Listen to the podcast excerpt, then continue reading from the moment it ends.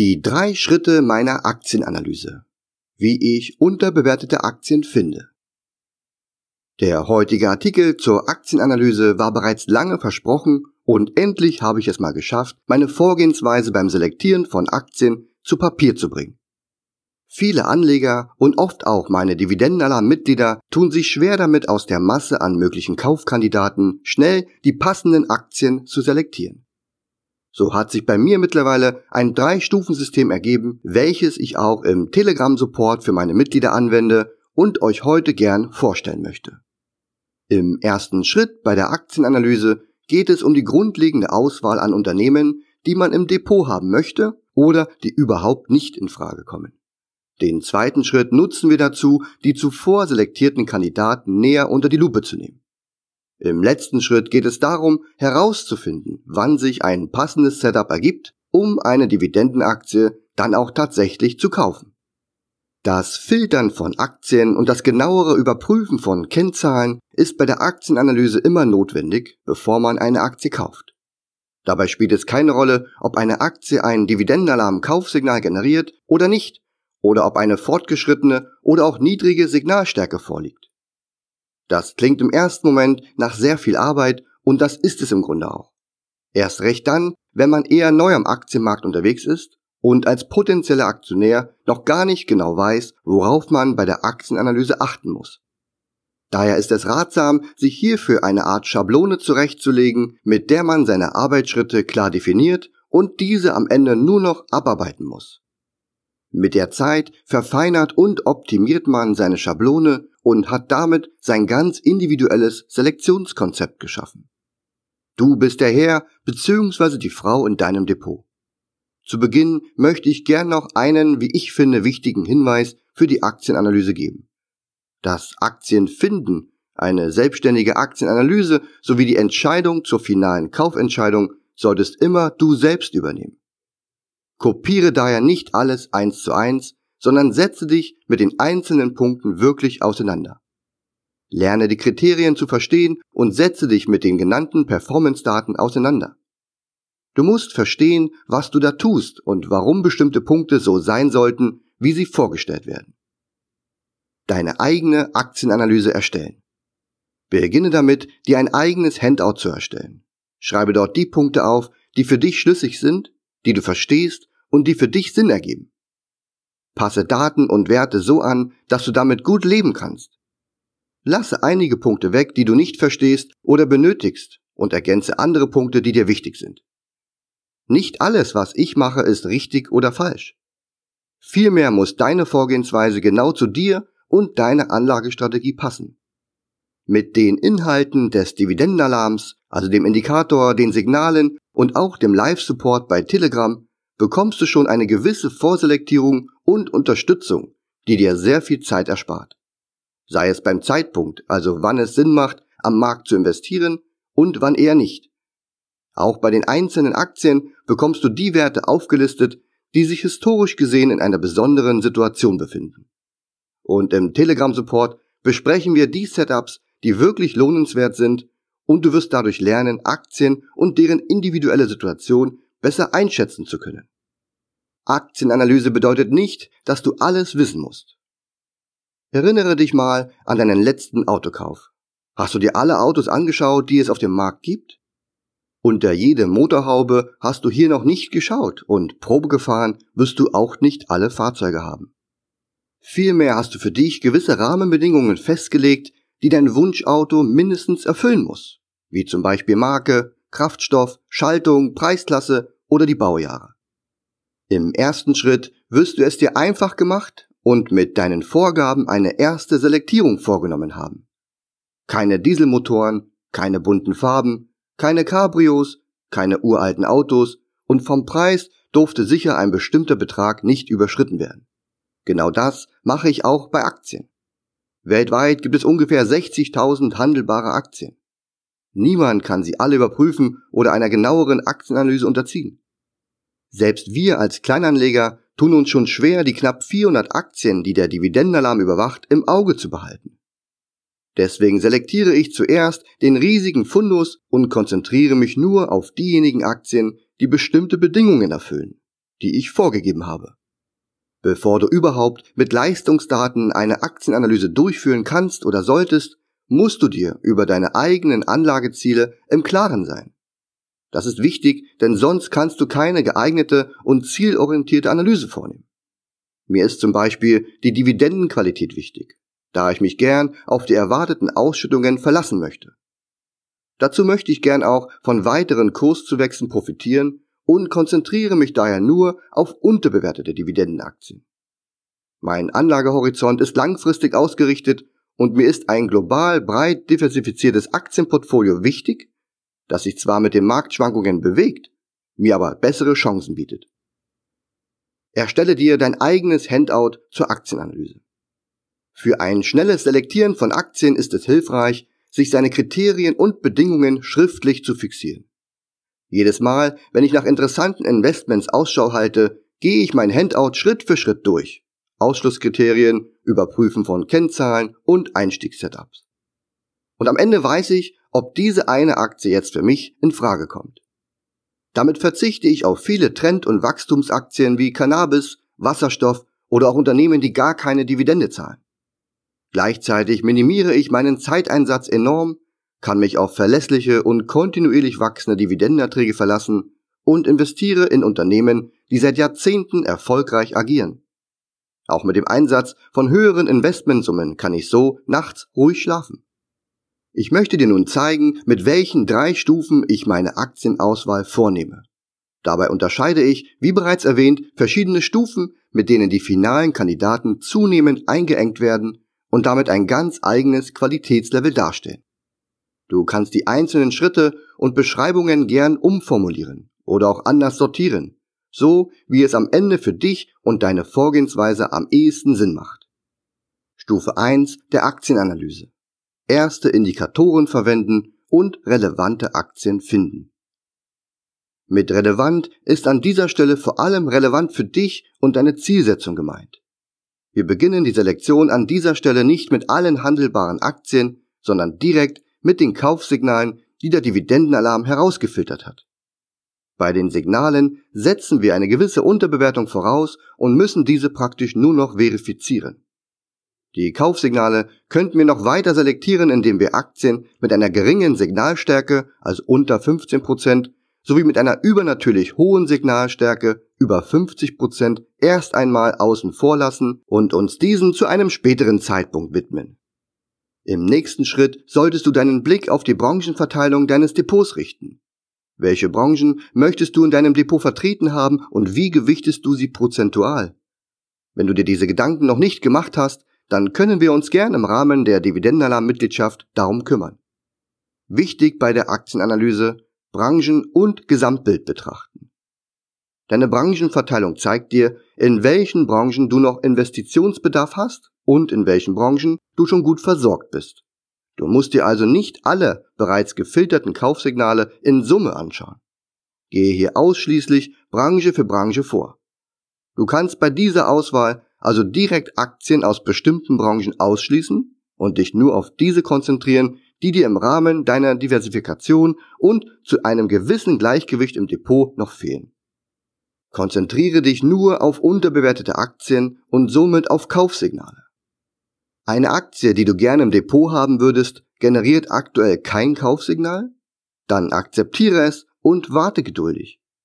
Während des Wartens fokussierst du dich auf die Aktien mit Kaufsignal. Du kannst laut der Branchengewichtung deines Depots noch in die Branche XYZ oder ABC investieren, dann schaue dir zuerst nur die Aktien aus diesen Branchen genauer an. Mit Verkaufssignalen oder auch Aktien, die derzeit neutral bewertet sind, solltest du keine Zeit verschwenden, wenn du auf der Suche nach guten Einstiegssetups bist. Du möchtest keine Tabakaktien oder Unternehmen aus dem Automobilbereich in deinem Depot haben, dann kannst du diese Werte direkt aussortieren. Länder, Währungen und Quellensteuer sind schnell selektiert. Neben den Branchen spielen Länder und deren Währungen eine wichtige Rolle. Auch die Quellensteuern sind nicht zu verachten. Seit 2016 habe ich mich stark auf Großbritannien fokussiert, da ich die Unsicherheit des Brexits nutzen wollte und weil hier keine Quellensteuer anfällt. Dazu ist auch das britische Pfund seit langem stark unterbewertet, was ich alles in allem dazu genutzt habe, um britische Werte in meinem Depot zu übergewichten. An diesem Punkt solltest du dir die Frage stellen, welche Länder, Währungen und zusätzliche Quellensteuerbelastungen du gern in deinem Depot haben möchtest. Lohnt es sich wirklich, aufgrund eines fehlenden oder schlechten Doppelbesteuerungsabkommens eine höhere steuerliche Belastung in Kauf zu nehmen? Oft bekommt man die zu viel gezahlten Quellensteuern nicht oder nur mit einem gewissen Aufwand und hohen Kosten zurück. Exoten schließe ich bei der Aktienanalyse aus. Aus diesem Grund verzichte ich ganz bewusst auf Unternehmen aus wirtschaftlich exotischen Ländern, auf Länder mit politischen Problemen, die einen freien Markt verhindern und auch auf Länder mit schwachen Währungen. Ebenso möchte ich keine Aktien im Depot haben, die mit einer zusätzlichen und nicht in voller Höhe anrechenbaren Quellensteuer aufwarten. Ich bin ja nicht bereit, einen gewissen Zeitaufwand oder Gebühren zu akzeptieren, um den vollen Dividendenertrag zu erhalten. Wenn du bereit bist, deine Quellensteuern in Ländern wie der Schweiz zurückzuholen, auf Länder setzt, deren Quellensteuer komplett auf die Abgeltungssteuer angerechnet wird, oder du auf das unterbewertete britische Pfund setzen willst, dann kannst du Unternehmen aus solchen Ländern auf deine Liste setzen.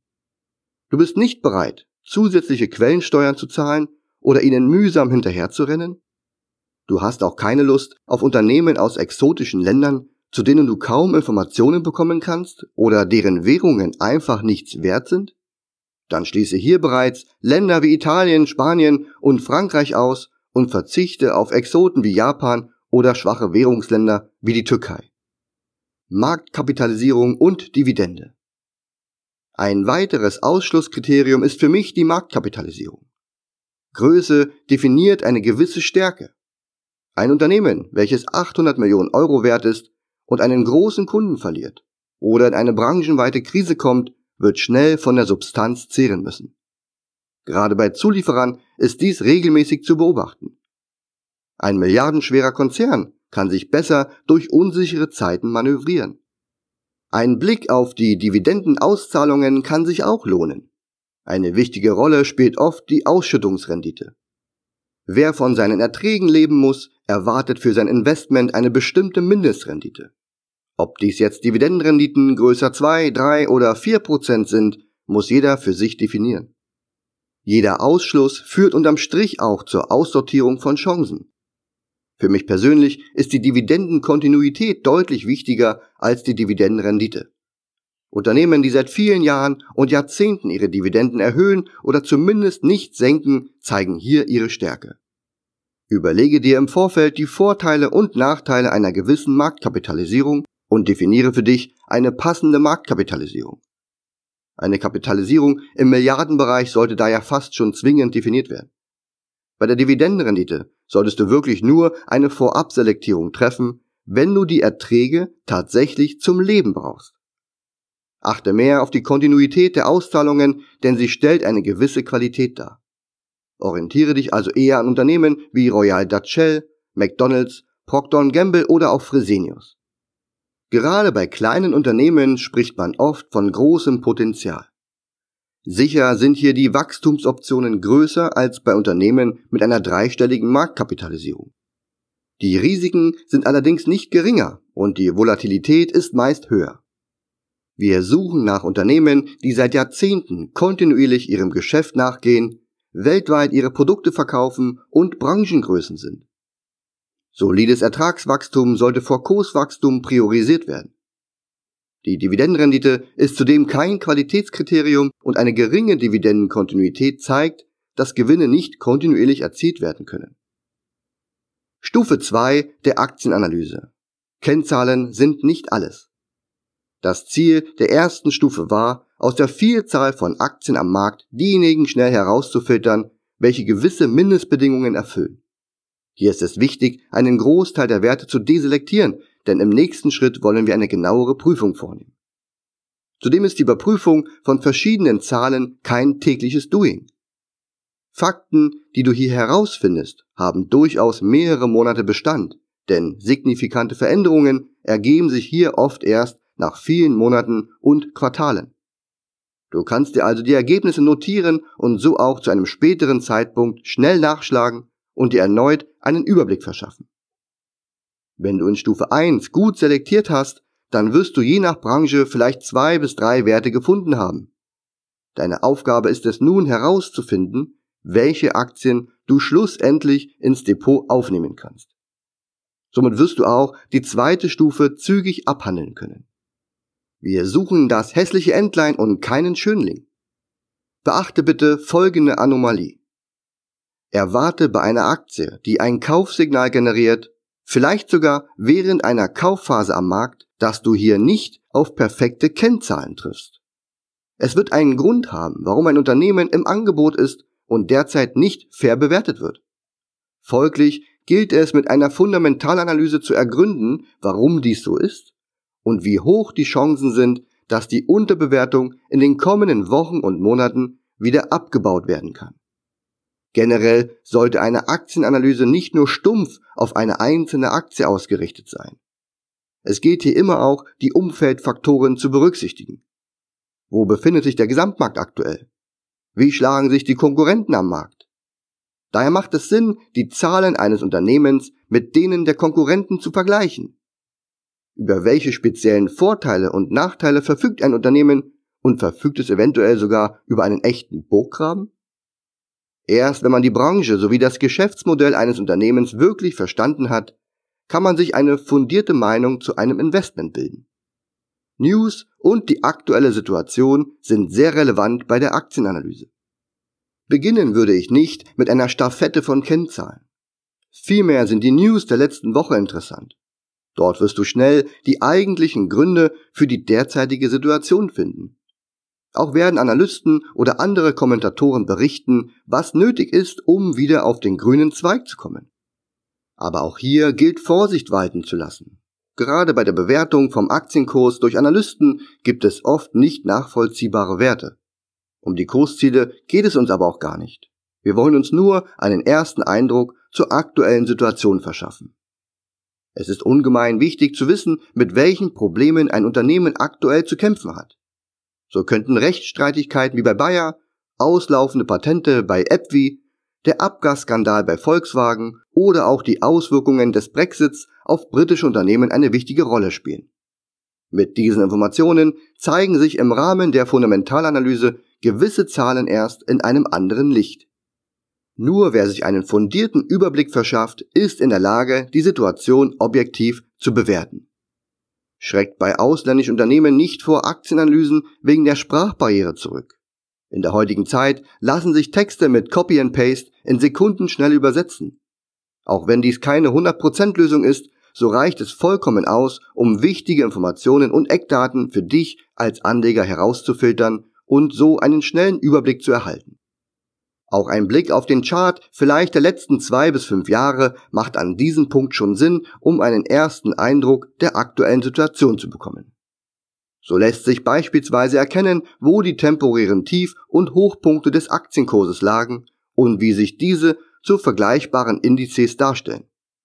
Eine DAX-Aktie könnte somit mit der Entwicklung des DAX oder einem Branchenindex gegenübergestellt werden. Darstellung am Beispiel der Fresenius-Aktie. In meinem Blogartikel findest du an dieser Stelle ein Schaubild mit dem Chartverlauf der Fresenius-Aktie. Diesen habe ich ins Verhältnis gesetzt zum Leitindex DAX. Die Aktie selbst ist im DAX enthalten, sodass ein Vergleich an dieser Stelle durchaus Sinn macht. In Blau ist dort der Aktienverlauf der Fresenius-Aktie eingezeichnet.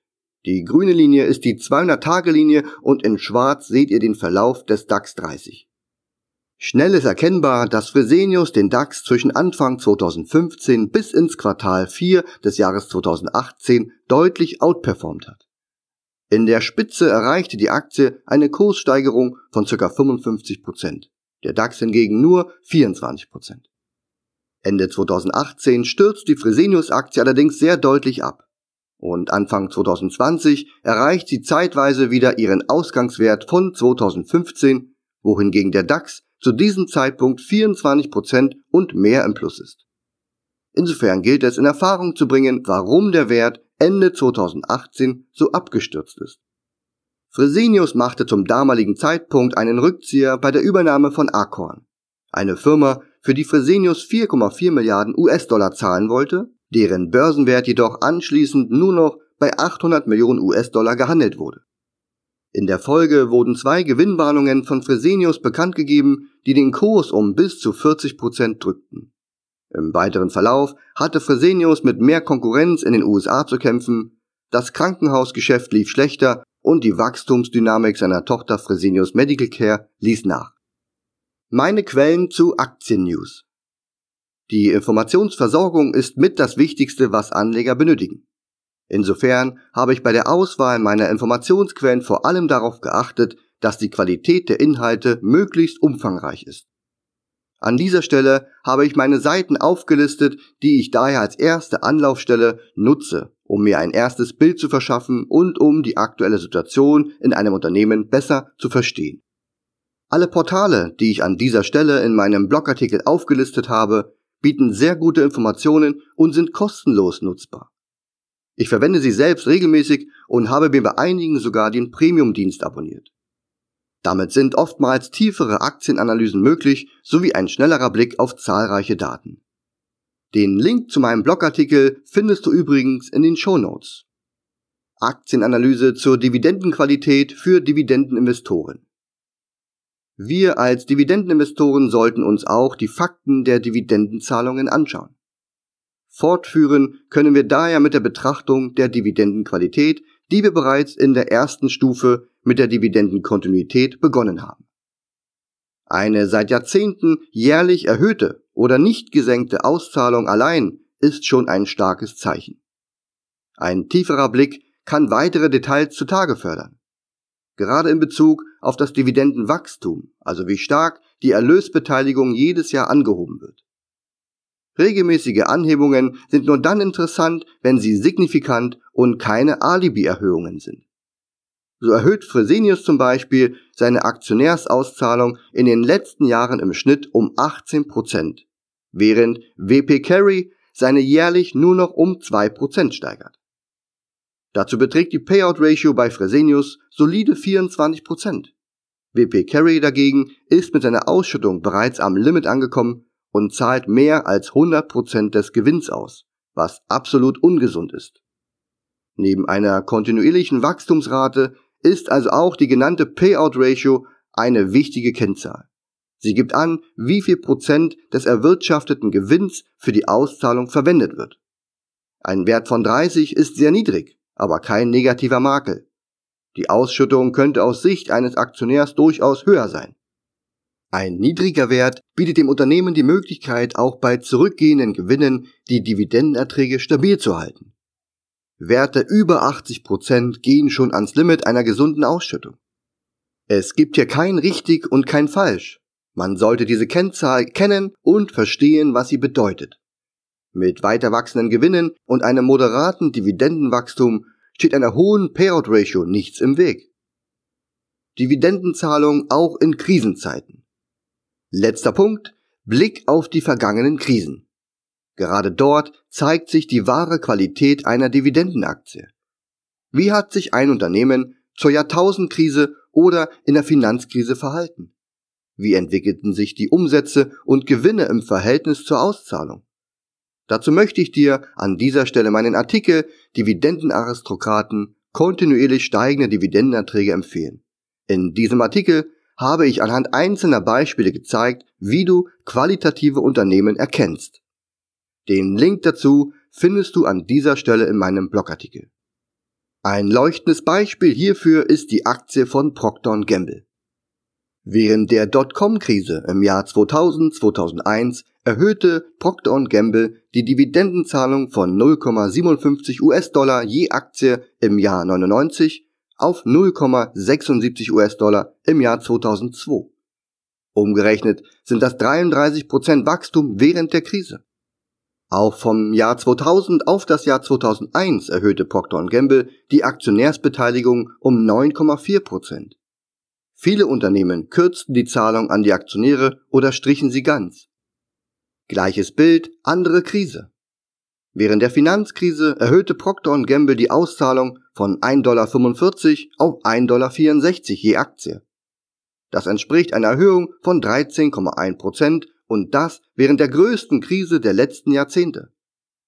Diese Leistungen können nur Unternehmen bieten, die grundsätzlich vieles richtig machen und sich krisensicher aufgestellt haben. Wenn du mehr über den Dividendenaristokraten Procter Gamble erfahren möchtest, dann empfehle ich dir gern meinen Artikel dazu. In diesem Artikel berichte ich über die Qualität der Procter Gamble Aktionärsbeteiligung und werfe einen Blick in die Zukunft. Die hervorragende Dividendenhistorie zeugt von nachhaltiger Qualität und lässt uns Dividendeninvestoren ruhig schlafen. Ich gehe aber auch auf das Thema Sparpläne ein. Denn offensichtlich erzielt man in der Vergangenheit mit einem Procter Gamble Sparplan eine geringere Rendite im Vergleich zur Vorgehensweise der Dividendenalarmstrategie. Das hat sogar mich sehr überrascht, wie du den Auswertungen im Artikel entnehmen kannst. Den Link dazu findest du wie gewohnt an dieser Stelle in meinem Blogartikel. Umsätze, Gewinne und Verschuldung. Wie bereits erwähnt, gehört zur Fundamentalanalyse eines Unternehmens auch ein Blick auf die Geschäftsentwicklung. Dazu zählen in erster Linie der Umsatz und der daraus resultierende Gewinn. Unternehmen, die in der Lage sind, Gewinne zu erwirtschaften, können langfristig am Markt bestehen. Das funktioniert natürlich nur dann, wenn die Gewinne zielorientiert eingesetzt werden. Investitionen in Forschung und Entwicklung sowie strategische Zukäufe stehen hier im Verhältnis zur Beteiligung der Aktionäre an den Gewinnen. Aber was sagen Umsatz und Gewinn genau aus? Entwickeln sich die Umsätze und Gewinne konstant weiter, ist dies auf lange Sicht die Bestätigung für ein funktionierendes Geschäftsmodell. Die Ausrichtung ist klar und der Erfolg skalierbar. Das Unternehmen wächst und kann weiterhin einen Mehrwert für seine Aktionäre bieten. Dieser Mehrwert wird durch den Umsatzwachstum dargestellt. Steigende Gewinne, auch stärker als der Umsatzanstieg, deuten darauf hin, dass die Kostensituation im Unternehmen ständig im Fokus steht. Umsatzrückgänge in gewissen Marktphasen sollten nicht verteufelt werden. Oft sind hier einmalige oder außerordentliche Gegebenheiten dafür verantwortlich, welche plausibel oder vor allem einer nachhaltigen Geschäftsentwicklung dienen sollten. Viel Gewinn ist gut, aber wie sieht es mit dem Cashflow aus? Grundsätzlich sollten Gewinne real erwirtschaftet und nicht nur mit bilanztechnischen Tricks erzielt worden sein. Daher ist es wichtig, auch den Free Cashflow im Auge zu behalten. Also den Finanzmitteln, die direkt im organischen Bereich erwirtschaftet und nicht für Ausgaben verwendet wurden. Ein stetiger und hoher Free Cashflow bietet daher Freiraum bei Zahlungsverpflichtungen und in unsicheren Marktphasen. Eigenkapital und Fremdkapital im kritischen Spiel miteinander. Jedes Unternehmen sollte ein gesundes Verhältnis von Eigenkapital und Fremdkapital bieten. Je mehr Fremdkapital eingebracht wird, desto höher kann die Eigenkapitalrendite sein. Doch Fremdkapital verursacht Zinskosten. Insofern ist hier abzuwägen, wann die Grenze der Belastbarkeit erreicht ist. Mit jeder weiteren Verpflichtung steigt auch das Risiko, eventuelle Krisen zu meistern. Insofern ist die Fremdkapitalquote eine wichtige Kennzahl, die es zu beachten gilt. Der positive Leverage-Effekt durch das Fremdkapital ist unbestritten, aber es gilt, eine finanziell sinnvolle Grenze einzuhalten. Andernfalls wird der positive Effekt durch ein zusätzliches Risiko aufgefressen. Aber wie hoch genau darf die Quote sein? Diese Frage kann leider nicht pauschal beantwortet werden. Es gibt Unternehmen mit einem sehr hohen Verschuldungsgrad. Oft resultiert dies aus dem Geschäftsmodell wie bei Immobilienunternehmen. Diese sind in der Regel auf hohe Anteile von Fremdkapital angewiesen und können entsprechend hoch verschuldet sein. Meiner Ansicht nach sollte die Verschuldung in einem gesunden Verhältnis zu den operativen Gewinnen oder dem Free Cashflow stehen. Wenn ein Unternehmen zum Beispiel einen Jahresgewinn benötigt, um seine Schulden zu tilgen, dann zeugt dies von einer deutlich höheren Qualität, als wenn es für die Schuldentilgung sieben Jahre braucht. Gerade in Krisen und wenn die Gewinne rückläufig sind, wird man mit einer niedrigen Verschuldung nicht von seinen Schulden überrannt. Im Prinzip kann man dies mit finanziellen Belastungen des eigenen Lebens vergleichen. Wer monatlich 3000 Euro netto verdient, und daraus einen Free Cashflow von 500 Euro erzielen kann, der braucht zwei Jahre, um einen Kredit von 12.000 Euro zu tilgen. Wer einen höheren Free Cashflow von sagen wir 1000 Euro generieren kann, ist bereits nach einem Jahr mit der Schuldentilgung durch. Vergleichen und bewerten. Besonders wichtig ist in diesem Zusammenhang die Betrachtung der gesamten Branche. Eine hohe Verschuldung ist dann kritisch, wenn der Wettbewerb deutlich weniger verschuldet ist. Kommt es hier beispielsweise zu einer Änderung der Zinsen, wäre das am höchsten verschuldete Unternehmen auch das mit dem größten Zinskostenrisiko. Insofern müssen die Zahlen auch immer mit anderen Unternehmen der Branche verglichen werden. So können 80% Fremdkapitalquote innerhalb eines Branchenvergleichs normal sein, wohingegen in einem anderen Wirtschaftszweig schon 40% als kritisch betrachtet werden müssen. Am Beispiel der Rio Tinto Aktie habe ich dies in meinem Artikel Analyse der Rio Tinto Aktie einmal gemacht. Bei meinem Besuch im Echtgeld TV Studio bei Tobias Kramer und Christian Beröhl ging es unter anderem um eine sehr gute Verschuldung gerade im Vergleich zu den Mitbewerbern wie BHP Billiton. Dazu betreibt Rio Tinto ein eigentlich kostenintensives Business, schafft es aber dennoch mit einem sehr geringen Verschuldungsgrad auszukommen.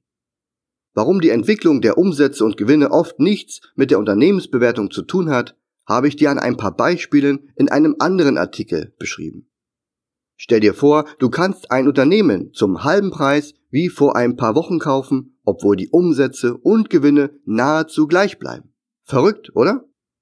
Beide Artikel sind übrigens an dieser Stelle im Blogartikel verlinkt.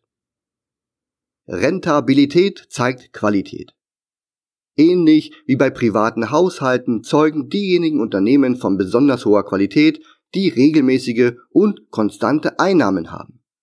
Je volatiler diese sind und unter Umständen sogar Verluste hingenommen werden müssen, desto risikoreicher ist das Unternehmen einzuschätzen. Ein Vergleich aus unserem Alltag kennen wir alle. Ein Festangestellter erhält jeden Monat ein Fixum und damit eine gewisse Planungssicherheit. Ein Selbstständiger hingegen hat nur in gewissem Maße eine planbare Regelmäßigkeit bei seinen Einkünften. Hier ist Haushalten angesagt und eine gute Finanzplanung das A und O. Das gleiche gilt für Unternehmen wie beispielsweise Siemens, Bayer oder McDonald's. Ein konstanter Cashflow sorgt für Sicherheit bei der Planung. Klassischerweise sind hier Daten wie eine Gesamtkapitalrendite oder eine EBIT-Marge sehr wertvoll. Sie machen eine Aussage dazu, wie rentabel ein Unternehmen arbeitet. Denn am Ende sind wir als Aktionäre an einer langfristigen Rentabilität unseres Investments interessiert. Je rentabler das Unternehmen arbeitet und je konstanter Ausschüttungen vorgenommen und angehoben werden, desto solider ist ein solches Investment und damit auch eine kontinuierliche Zahlung unserer Dividende. Daher sollten Rentabilitätskennzahlen immer auch einen Blick wert sein und diese im Mehrjahresvergleich eine positive Entwicklung aufweisen. Auch hier kann man die verschiedenen Zahlen mit einem Klick gut mit Branchenkollegen vergleichen und bekommt sofort ein sehr aussagekräftiges Ergebnis. An dieser Stelle im Blogartikel findest du eine kleine Tabelle mit den Ergebnissen der Rentabilitätskennzahlen von Unilever und Kraft Heinz. In der Gegenüberstellung erkennst du sofort, welche Probleme es derzeit bei Kraft Heinz gibt. Auf welchem Portal du diese Übersicht mit einem Klick aufrufen kannst, habe ich dir im Blogartikel verlinkt. Den historischen Verlauf in die Aktienanalyse mit einbeziehen. Jeder weiß, dass man bei einer Aktienanalyse nie von der Vergangenheit mit seinen historischen Daten auf die Zukunft schließen darf. Grundsätzlich ist das richtig, denn die Vergangenheit wiederholt sich nicht automatisch. Dies kann man nur unterstellen, wenn die Rahmenbedingungen und Parameter konstant bleiben. Dennoch spielen die historischen Daten eine wichtige Rolle bei der Betrachtung. Mir helfen sie zum einen zu erkennen, wie sich ein Unternehmen in der Vergangenheit in unterschiedlichen Marktphasen entwickelt hat und wo sich im Chartverlauf Widerstände oder Unterstützungen befinden. Zudem lässt sich im Rahmen der Aktienanalyse der Vergleich zur Konkurrenz oder zum jeweilig passenden Leitindex erstellen. Mit Hilfe dieser Erkenntnisse und deren Interpretation können Rückschlüsse in der gesamten Aktienanalyse getroffen werden. Wie stark reagiert die Aktie auf Änderungen des Leitindex? Wie hat sich eine Aktie in den letzten Krisen behauptet? Wo befindet sich die Aktie mit ihrer derzeitigen Bewertung? Und wie haben sich die Kennzahlen der Aktie im zeitlichen Verlauf verändert? Kennzahlen mit historischen Verläufen interpretieren. Eine sehr beliebte Kennzahl ist das Kurs-Gewinn-Verhältnis. Dies kann meiner Meinung nach aber nicht isoliert betrachtet und bewertet werden, um unterbewertete Aktien zu identifizieren. Vielmehr gilt es, die Umstände zu beleuchten und dann ins Verhältnis zu setzen. Dazu gehört vor allem die Branche, der Verlauf der Kurse der Konkurrenz, aber auch generell das Geschehen an der Börse. Ein historischer Verlauf lässt sich allerdings auch für das KGV erstellen. Daraus wiederum ergibt sich die Erkenntnis, wie das jeweilige KGV zum aktuellen Zeitpunkt gerade zu verstehen ist. Beispielsweise könnte ein KGV von 13 ein sehr niedriger Wert in einer spezifischen Branche sein, entspricht aber nicht der typischen Definition eines niedrigen KGVs, beispielsweise nach der Leverman-Strategie. Ich empfehle an der Stelle, das KGV um das KBV und das Kurs-Free-Cashflow-Verhältnis zu erweitern. Mit diesen Kennzahlen lässt sich deutlich mehr über die aktuelle Bewertung herausfinden, vor allem wenn diese Kennzahlen dann auch mit einem historischen Verlauf betrachtet werden. Je zuverlässiger und beständiger die Werte dabei in der Vergangenheit im Vergleich zur Branche und zum Leitindex schwankten, desto substanziell sicherer erscheint das Unternehmen auch. Wo findet man gute historische Werte für die Aktienanalyse?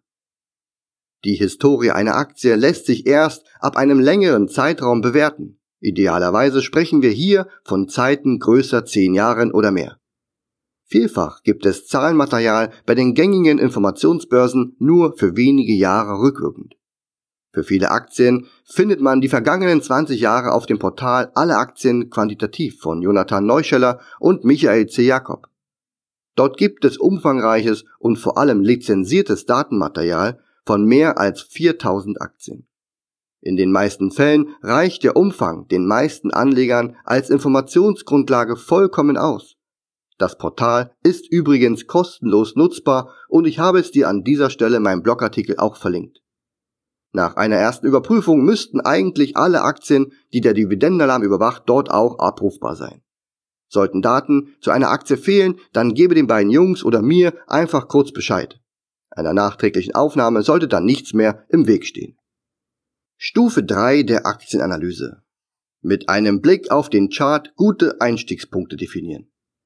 An dieser Stelle haben wir nach unserer ersten Selektierung weitere Kennzahlen überprüft und somit ein besseres Bild über unsere möglichen Kaufkandidaten erhalten.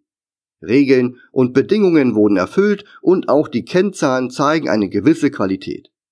Die nun nötige Charttechnik wird von vielen Anlegern gemieden, weil sie sich schwer tun, hier überhaupt etwas zu erkennen. Verständlich, denn eine Chartanalyse ist mitunter hohe Wissenschaft und kann bis zum Exzess getrieben werden. In unserem Fall bedarf es lediglich eines Kontrollblicks mit einem Zeithorizont der letzten drei bis fünf Jahre. Unser Ziel ist es, schnell einen Überblick zu bekommen, ob sich unsere Aktien in der Nähe von interessanten Einstiegspunkten befinden oder ob sie direkt gekauft werden könnten. So sehen wir, in welcher Range sich unsere Aktien im besagten Zeitraum bewegt haben, welche außerordentlichen Kursmarken es gab und ob es in diesem Zeitfenster Kaufphasen oder sogar Verkaufsphasen des Dividendenalarm-Indikators gab. All diese Punkte helfen uns bei einer besseren Einschätzung für einen guten Einstieg. Wie wir wissen, wird man nie den absoluten Tiefpunkt oder auch Hochpunkt treffen. Das ist vollkommen normal und auch überhaupt nicht unsere Intention. Ich arbeite an dieser Stelle gern mit Bereichen, also mit einer sogenannten Range, innerhalb derer ein Einstiegssetup deutlich besser und welches auch in kurzer Zeit erreichbar ist. Oft befinden wir uns bereits innerhalb der ermittelten Range und könnten sogar direkt zuschlagen oder eben noch warten, ob das untere Band der Range angelaufen wird. Da wir am Anfang mit Aktien begonnen haben, die bereits ein Kaufsignal generieren, befinden wir uns in der Regel auch charttechnisch in einem langfristig lukrativen Bereich. Anhand von markanten Punkten versuche ich Kursmarken zu finden, die nicht mehr als 15% vom aktuellen Kursniveau entfernt sind. Dies könnten temporäre Tiefs, eine letzte und nicht allzu entfernte Kaufphase, Unterstützungen, Widerstände oder auch eine Bodenbildung sein markante Punkte erkennen. Wichtig bei dieser Art der Betrachtung ist es, die Ups und Downs nachvollziehen zu können. Eine Chartanalyse zeigt zwar markante Punkte, aber sie sollten auch immer im gesamten Kontext betrachtet werden. Lief die Aktie in der Vergangenheit mehrmals ein Tief an, der Markt blieb jedoch unverändert und stieg sogar, so sollte die Situation dahinter erörtert werden. Hilfreich ist es daher immer auch, den Leitindex mit in einen Vergleich einzubeziehen. Es gibt hier kein richtig und kein falsch. Grundsätzlich ist eine Aktie kaufenswert, die a. fortgeschritten unterbewertet ist und b. weiterhin eine gewisse Qualität bietet. Handelt es sich beim Kauf um eine erste Tranche, kann man durchaus auch am oberen Ende der ermittelten Range kaufen. Wer mehr Anteile will oder günstiger kaufen als seine bisherigen Shares im Depot, der kann geduldig warten, bis die Aktie tiefer in die Range eintaucht. Ob sich eine Aktie allerdings an wünschenswerte Punkte bewegt, ist weder planbar noch absehbar. Folglich gilt es hier mit Geschick vorzugehen, nicht auf den letzten Euro zu hoffen und das bestmögliche Setup für die eigene Situation zu treffen. Es ist am Ende eine Mischung aus zu frühem Einstieg und dem ewigen Warten auf den letzten Euro. Bedenke, die Chancen, die sich uns hier bieten, sind zwar selten, aber an der Börse gibt es immer wieder neue Chancen. Egal wie du hier vorgehst, wir befinden uns grundsätzlich an einem temporären Tief und gerade mit langfristiger Betrachtung dürfte ein Einstieg hier nicht verkehrt sein sollte es sich weiterhin um eine Qualitätsaktie handeln. Möglichkeiten, einen guten Einstiegspunkt zu treffen. Die Dividendenalarmstrategie soll vor allem wenig Zeit kosten. Folglich sitze ich auch nicht den ganzen Tag vor dem Rechner und warte auf den richtigen Einstiegspunkt. Nach der Ermittlung von passenden Ranges richte ich mir Kursalarme ein und warte, bis diese erreicht werden. Zudem arbeite ich gern mit verschiedenen Orderarten um je nach Situation individuell meinen Einstieg umsetzen zu können. Mit Limit, Stop oder auch Trading Orders kann ich genau die Range bestimmen, wann ich aktiv werden möchte. Bewegt sich der Kurs in meine Range, löst mein Broker unabhängig von der programmierten Order den Auftrag aus und bucht mir die Anteile ins Depot. Diese Vorgehensweise schützt mich davor, unnötige Zeit für die Markt- und Aktienbeobachtung zu verwenden. Ich komme auch nicht in die Situation, durch falsche Emotionen doch zu Kursen einzusteigen, die nicht zwingend lohnenswert sind. Gerade in Kaufphasen gibt es so viele interessante Chancen, dass ich mich in der Breite mit aktiven Orders positioniere und abends dann in meinem Depot nachschaue, welche Setups getroffen und welche neuen Kandidaten ich in meinem Depot begrüßen kann. Bei den restlichen Orders justiere ich dann meist nur noch die Werte und lasse sie weiterlaufen. Wie das am Beispiel einer Trailing Stop Order funktioniert, habe ich dir an einem Artikel an dieser Stelle verlinkt. Und an einem Beispiel der Archer Daniels Midland Aktie möchte ich kurz auf das Chartbild eingehen. Du findest an dieser Stelle ein Chartbild, welches ich meinen Mitgliedern im Telegram Support damals zur Verfügung gestellt habe. Im Dividendenalarm Live Support bei Telegram haben wir im September 2019 unter anderem das Setup von Archer Daniels Midland besprochen. Dazu gehörte die allgemeine Situation sowie auch der Blick auf bestimmte Kennzahlen und die Dividende. Aufgrund der fortgeschrittenen Signalstärke habe ich eine Einstiegsrange zwischen 37 und 40 US-Dollar ermittelt. Gerade mit langfristigem Blick auf die vergangenen drei bis fünf Jahre wäre hier in der Tat ein interessanter Einstieg möglich. So brauchte es etwas Geduld, bis schließlich unsere Range erreicht wurde. Das Warten auf solche Ranges ist weniger mit Aktivität verbunden, denn wir können uns individuell eigene Kurslimits setzen und per E-Mail informieren lassen. Im Chartbild sieht man, dass der Kurs immer wieder unter die 40 US-Dollar-Marke lief und hier mitunter auch höhere Volumenspitzen erzeugte. Gerade mit Blick auf die vergangenen Jahre wurden nur im Jahr 2016 kurzzeitig tiefere Kurse bis 33 US-Dollar erzielt. Unsere Kursrange von 37 bis 40 US-Dollar war daher durchaus kurzfristig erreichbar. Und kurze Zeit später hatten wir fast drei Wochen Zeit, uns innerhalb dieser Range zu positionieren. Auch wenn die Aktie heute bereits mehr als 10% über unserer Range steht, heißt dies noch lange nicht, dass wir einen nachhaltigen Trendwechsel bekommen. Das braucht es aber auch gar nicht. Die Aktie könnte durchaus erneut die Tiefkurse anlaufen. Auch dann überlegen wir uns wieder, ob eine Positionsaufstockung Sinn macht. Entscheidend für uns ist, dass wir nicht blind zu deutlich höheren Kursen kaufen, wenn es deutlich bessere Setups gibt, auf die wir warten können. Kurz gesagt, qualitative Aktien mit einem fortgeschrittenen Kaufsignal sind grundsätzlich kaufenswert.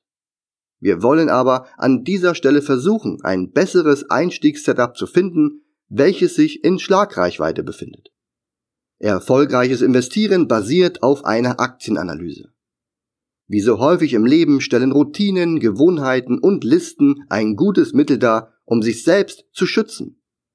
Eine Aktienanalyse sorgt mit diesen drei Stufen dafür, dass du genau in die Aktien investierst, die deiner Anlagestrategie entsprechen. Du schließt ablenkende Emotionen und unüberlegtes Handeln konsequent aus. Dazu definierst du Kriterien und Eckdaten, die Erfolg versprechen. Wie eingangs mit dem Beispiel des Autokaufs erklärt, fokussierst du dich vom Beginn an nur auf die Aktien, die dich tatsächlich interessieren. Im Laufe des Artikels oder wenn du jetzt nach dem Lesen oder Hören nochmals alle Punkte durchgehst, solltest du damit beginnen, dir dein eigenes Handout zu erstellen. Mit der Zeit wirst du deine Liste weiter optimieren und anpassen und so deine ganz individuelle Aktenanalyse erstellen. Gern unterstütze ich dich persönlich dabei im Rahmen deiner Dividendenalarm-Mitgliedschaft. Vermeide allerdings ein ständiges daran herumdoktern und versuche deine Schlüsse aus den getroffenen Entscheidungen zu ziehen. Resümiere zum Beispiel dein Vorgehen nach einer Kaufphase und prüfe, was gut lief und was sich nicht bewährt hat. Hier kannst du dann dein Handout justieren. Das Ziel sollte sein, dass du ein grundsätzliches Vorgehen hast, mit dem du schnell und zuverlässig genau die Aktien findest, die du gerne im Depot haben möchtest. Nach dem Kauf solltest du hier keine weitere Arbeit oder Bedenken haben und kannst dich wieder anderen Dingen wie zum Beispiel dem Cash-Aufbau widmen. Natürlich beanspruche ich für mich nicht, immer richtig zu liegen mit der Auswahl meiner Aktien. Doch solange ich mit der Fokussierung auf Unterbewertung langfristig mit meinem Gesamtdepot eine bessere Performance abliefere als verschiedene Vergleichswerte, ist für mich die Welt in Ordnung. Insofern lohnt es sich für mich, mit adäquatem Zeitaufwand immer wieder nach unterbewerteten Aktien zu suchen. Um sich der Thematik der Dividendenalarmstrategie besser vertraut zu machen, empfehle ich dir, mit der einleitenden und kostenfreien E-Mail-Serie zu starten. Solltest du dich dafür entscheiden, die Strategie auch in der Praxis anzuwenden, dann werden dir meine persönliche Betreuung sowie die praktischen Setups im Telegram Live Support helfen, schnell ein Gespür für passende Setups zu entwickeln. Mit einem Zitat von Warren Buffett möchte ich den heutigen Artikel beenden. Sei panisch, wenn alle anderen gierig werden. Und sei gierig, wenn alle anderen panisch werden.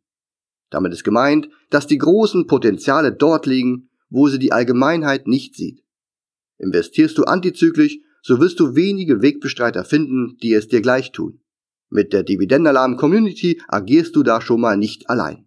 In diesem Sinne wünsche ich dir viel Erfolg bei deinen Investments und ich hoffe, wir hören uns im nächsten Podcast. Dein Alex.